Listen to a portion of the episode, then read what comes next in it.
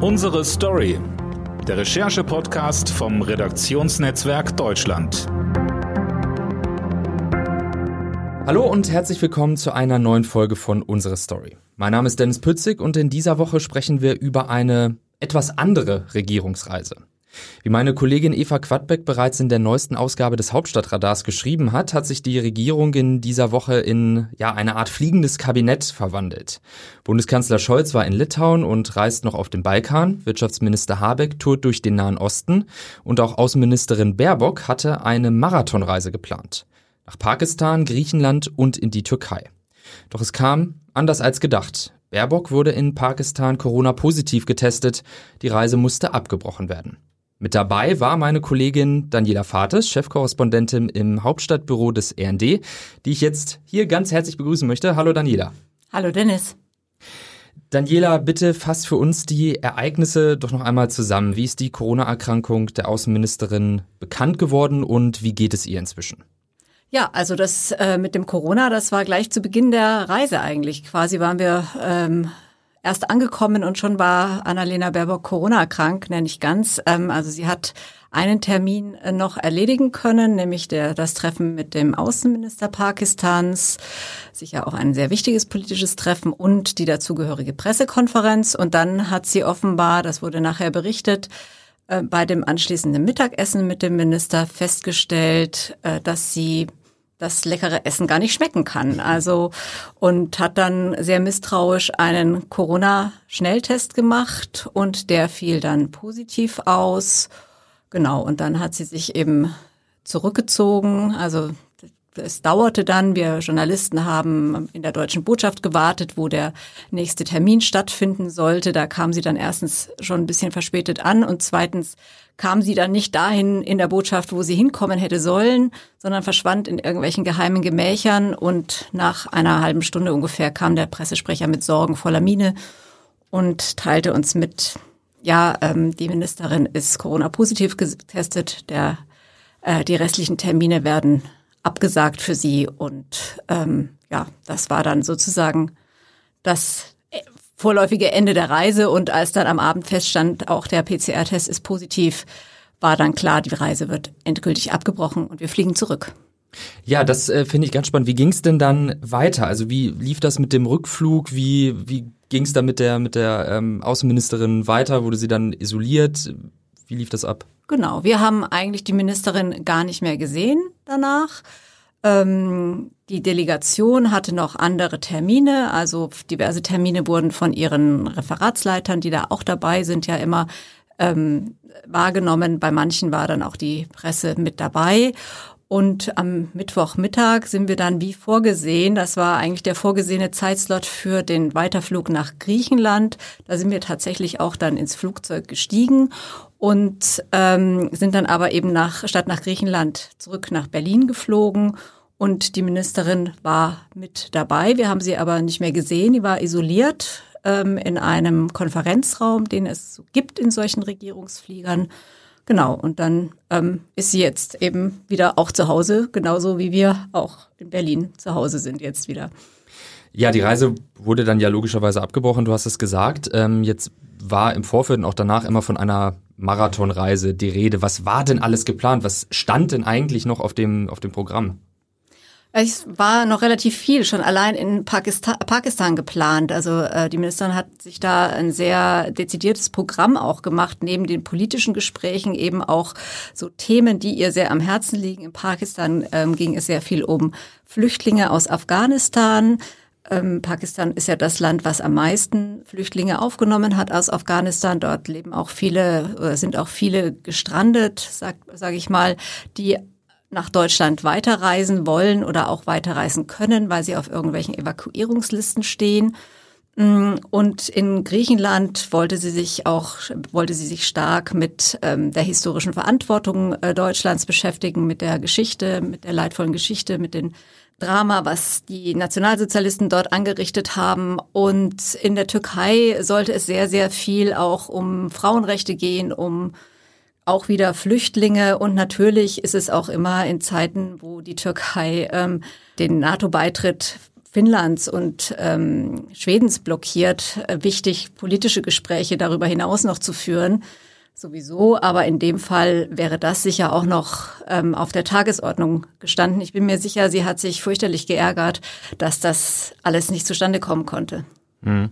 Vielleicht kannst du uns einmal einordnen, wie wichtig solche Auslandsreisen sind. Also man sieht ja dann oft ähm, Fernsehbilder, wie dann ähm, Ministerinnen und Minister aufeinandertreffen, äh, dann in einer großen Delegation sozusagen zusammensitzen. Was wird da wirklich entschieden, besprochen? Was wird dann vielleicht vertagt, was dann mit, mit Referatsleitern und so weiter äh, dann danach behandelt wird sozusagen? Also wie wichtig ist das wirklich?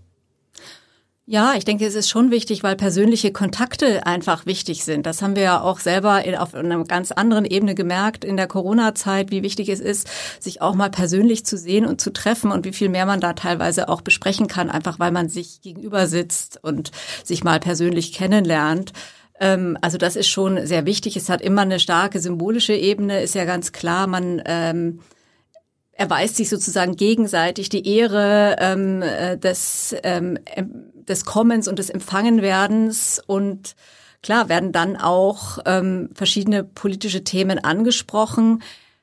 Es ist nicht so super häufig, dass dann da jetzt die riesen wegweisenden Beschlüsse gefasst werden. Das sind immer solche kleinen Bewegungen, die dann irgendwo mal zu einem äh, politischen Ganzen führen auf der Strecke. Aber es ist ähm, eben diese kleinen Bewegungen sind eben ganz oft auch zentral wichtig und dieses Begleitprogramm ist natürlich auch äh, nicht zu unterschätzen, weil ein Ministerbesuch oder ein Kanzlerbesuch oder ein Präsidentenbesuch natürlich auf äh, für sehr, sehr viel Aufmerksamkeit äh, sorgt für Projekte, für beispielsweise wie jetzt Flüchtlingsprojekte oder ein Frauenhaus ähm, in der Türkei oder ähm, eine ähm, ja eine andere eine andere äh, Interessengruppe oder eine andere äh, eine andere Veranstaltung, die sonst so ein bisschen versuchen ähm, die Aufmerksamkeit auf sich zu ziehen und plötzlich ist eine Ministerin da und damit alle Kameras und so weiter. Das ist natürlich für so ein ähm, für so für solche Projekte sehr sehr wichtig dann auch und da kann ein Minister auch starke Akzente setzen, klar. Mhm. Was passiert im Vorfeld alles? Also wie laufen die Planungen für so eine, eine Auslandsreise ab und wie groß ist dann auch der Aufwand, wenn so eine Reise kurzfristig abgebrochen werden muss? Ja, das ist natürlich ein beträchtlicher Aufwand. Also äh, das fängt ja schon Monate vorher an, wenn sich in dem Ministerium, in dem Fall im Auswärtigen Amt, äh, Gedanken gemacht wird, wo wollen wir eigentlich überall hinreisen. Dann müssen Termine gefunden werden und zwar nicht nur mit dem Counterpart, dem anderen Außenminister, sondern eben auch mit den ganzen ähm, anderen äh, Playern, die man gerne treffen möchte. Man muss sich ja auch entscheiden, wen man eigentlich treffen muss. Das muss alles zueinander passen, das muss alles zeitlich abgestimmt werden. Also da sind sehr, sehr viele Leute, die miteinander telefonieren und ähm, E-Mails hin und her schicken. Ähm, die Planungsabteilung, also das Protokoll, äh, die Protokollabteilung im Auswärtigen Amt ist mit der Botschaft des Gastlandes, dann mit der deutschen Botschaft im Gastland dann ähm, in Kontakt. Die wiederum versuchen alles Mögliche auch möglich zu machen. Das geht von Hotelreservierungen los und auch teilweise die Autos aus dem, für die Autokolonnen, für die Fahrzeugkolonnen müssen ähm, angemietet werden tatsächlich, weil mhm. die Botschaft gar nicht so viele Autos in, auf, ihr, auf ihren Parkplätzen stehen hat ja. ähm, und äh, geht bis hin eben zu der Organisation von ähm, Terminen von Ort, Sicherstellung, dass die Gesprächspartner da sind und auch zu schauen, ob das alles eigentlich optisch geht, ob das irgendwie, das muss man auch mitdenken, ne? dass mhm. die, dass die Optik stimmt, dass da an gewissen Punkten zumindest ähm, interessante Fotos, interessante Bilder, um die es immer geht bei Reisen, mhm, entstehen ja. können muss man alles mitdenken, ist auch nicht immer einfach, weil in jedem Land auch die Zugänge für Presse sehr, sehr unterschiedlich sind. Mhm. Also ähm, da muss wirklich auch sehr, sehr viel verhandelt werden, kriegt man alles gar nicht so mit. Nachher ist es dann so, manchmal ruckelt dann auch während der Reise noch irgendwas hin und her. Genau, und wenn es dann abgesagt wird, klar, dann geht die Telefoniererei wieder von vorne los für die Organisatoren. Das ja. ist dann meistens, also im Zweifel bisschen, geht es bisschen schneller, weil man sagt, man kommt halt nicht. Ähm, aber man muss es natürlich einigermaßen diplomatisch formulieren und vers zu versuchen, und versuchen da irgendwie einen Ersatz oder so, denke ich, zumindest teilweise in Aussicht zu stellen.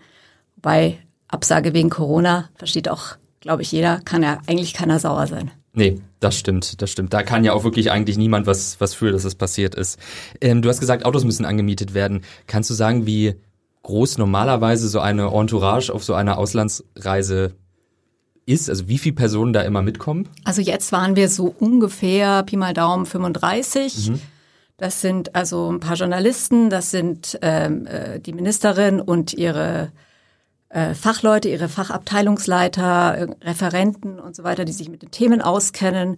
Das sind Sicherheitsleute natürlich auch. Das sind ähm, in dem Fall ganz neu, äh, nicht Regierungsorganisationen, fünf Stück, die sie mit mhm. Vertreterinnen und Vertreter, die sie mitgenommen hat, die sich vor allem jetzt in diesem Bereich der Flüchtlingshilfe ähm, hervorgetan haben. Da hat die Bundesregierung ja anfangs sehr, sehr große Schwierigkeiten gehabt, die eigenen Mitarbeiter, sogar eigenen früheren Mitarbeiter aus Afghanistan zu evakuieren. Und da ja. hat die Zivilgesellschaft, haben wir solche Organisationen massiv Vorarbeit geleistet und mitgeholfen. Und jetzt versucht man offenbar sozusagen deren Wissen und deren Fähigkeiten auch mal ein bisschen mehr einzubeziehen, dass das nicht alles parallel oder sogar gegeneinander läuft, sondern dass man da im Miteinander ähm, zu einem neuen Weg findet. Also das ist so ein bisschen, das sind die Leute, die da die da mit dabei sind.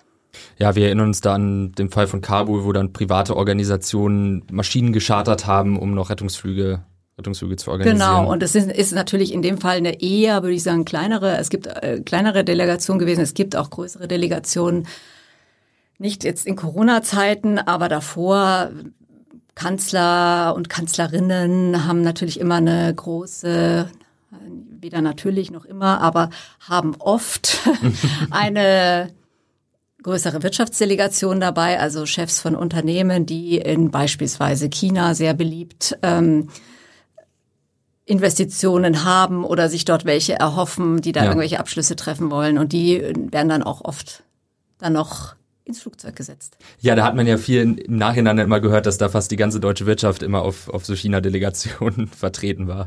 Ja, ja, da war es immer sehr hochkarätig, also sehr oft sehr hochkarätig besetzt, durchaus, ja. Ja.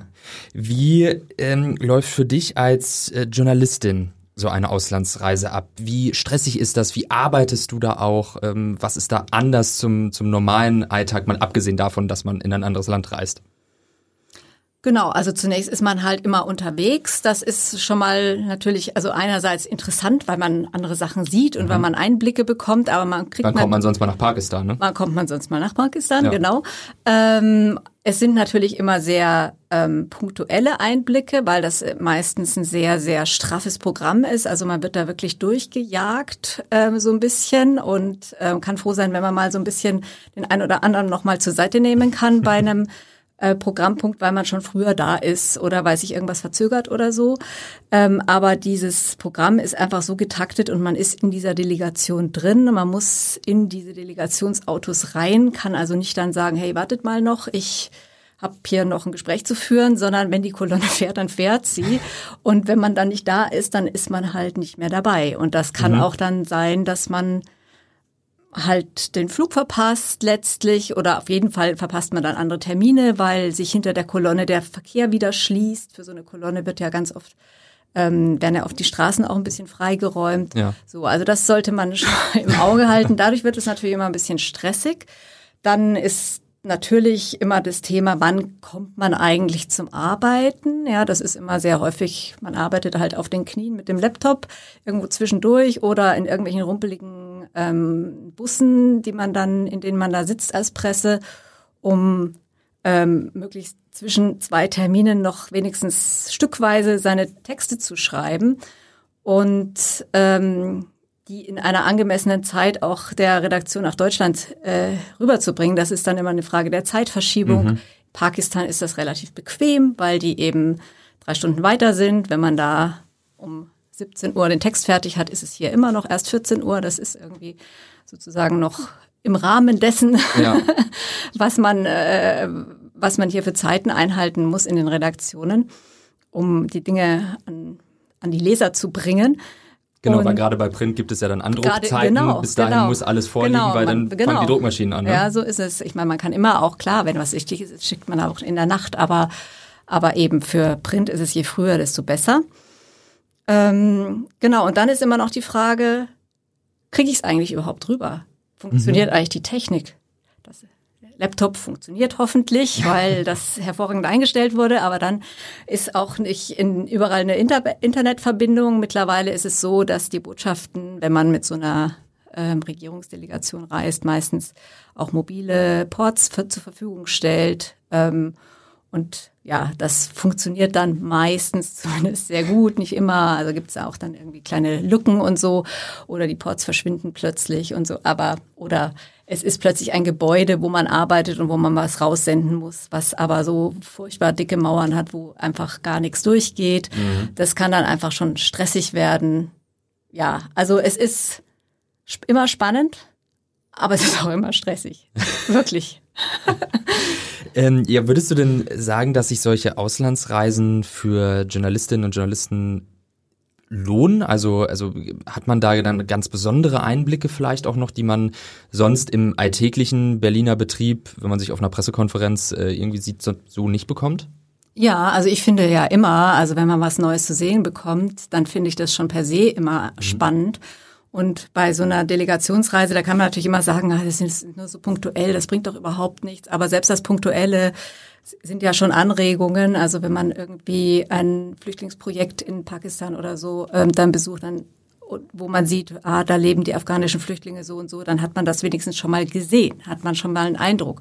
Und natürlich hat man dadurch, dass man mit dem Minister, der Ministerin reist, dann auch noch mal einen speziellen Blick auf diese Person. Es gibt meistens im Zuge dieser Reisen Hintergrundgespräche, ähm, also Gespräche, ähm, aus denen man nicht zitieren kann, die auch nicht mit gefilmt werden, die nicht mitgeschnitten werden, was, die, was den Zweck hat, dass ähm, der Politiker, die Politikerin dann offener reden kann, also nicht nur das sagt, was auch auf offener Bühne gesagt wird, sondern vielleicht mal ein bisschen Einblick gibt in Gedankenwelten, in die Einschätzung des Landes, wohin man fährt, in vielleicht auch weitergehend, wie geht's der Koalition, was man da alles besprechen kann, ne, in solchen Gesprächen, wenn man so einen Politiker Ja. dann halt mal ähm, hin- hinter verschlossenen Türen ähm, für sich hat ähm, mit der Gruppe der Journalisten, die dabei sind. Deswegen ist das natürlich schon auch sehr interessant. Da gibt es natürlich solche und solche Politiker, die also mehr oder weniger gucken lassen, aber ähm, das ist schon auf jeden Fall immer interessant, auch in Berlin, auch anderswo, Politiker in einem mikrofreien Raum zu erwischen, ja, Ja. weil da man dann noch mal einen ganz anderen Eindruck kriegt. Und natürlich ist es auch interessant, auch das Auftreten auf der Bühne interessant. Nicht nur in Berlin, auch im Ausland. Es wurde ja bei Baerbock immer vorher gesagt, Kann sie das überhaupt, ne? Kritisiert oder äh, gemunkelt, ah, um Gottes Willen, das, das junge Fräulein, kann Mhm. sie das überhaupt? Also ich übertreibe jetzt, ja. Ähm, und was ist, wenn sie da auf die mächtigen Politiker trifft? Wird sie dann nicht äh, zitternd in der Ecke stehen? Ähm, das Gegenteil ist ganz offenkundig der Fall. Also sie lässt sich da nicht so die Butter vom Brot nehmen. Und das ist natürlich auch interessant zu beobachten, also wie jemand dann auftritt. Politik lebt ja auch sehr stark vom Nonverbalen und ja, also davon, wie man, wie man sich so gibt, wie man sich, wie man sich verhält gegenüber anderen Leuten. Ne?